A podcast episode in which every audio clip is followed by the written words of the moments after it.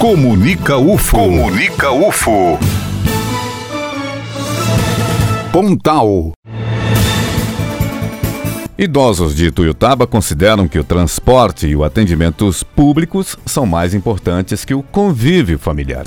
Este é o resultado de um estudo realizado pela estudante de Geografia do Campus Avançado Pontal, Geisa Cândida da Silva, em uma pesquisa concluída ano passado no município. Para se chegar aos resultados, foram feitas entrevistas com representantes do Conselho Municipal do Idoso de Ituiutaba, um gestor municipal ligado à Secretaria Municipal de Desenvolvimento Social e com os idosos que participam das atividades e projetos realizados nos seis CRAS, Centros de Referência de Assistência Social. Segundo os estudos coordenados pela professora Jerusa Gonçalves Moura, estes são os dois direitos mais importantes em detrimento, por exemplo, ao do convívio com a família. Há idosos que não possuem família. Aqueles cujos parentes também são muito pobres, ou ainda aqueles cujos familiares precisam trabalhar, não podendo deixar o mercado de trabalho para cuidar dos mesmos. Além disso, cada família encara o envelhecimento de forma e com valores diferentes conforme suas particularidades e dentro da sua realidade.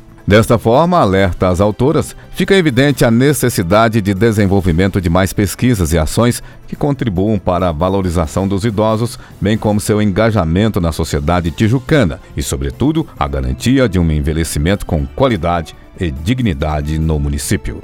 Eu sou Lázaro Martins e este foi o informativo Campus Avançado Pontal. Até o próximo.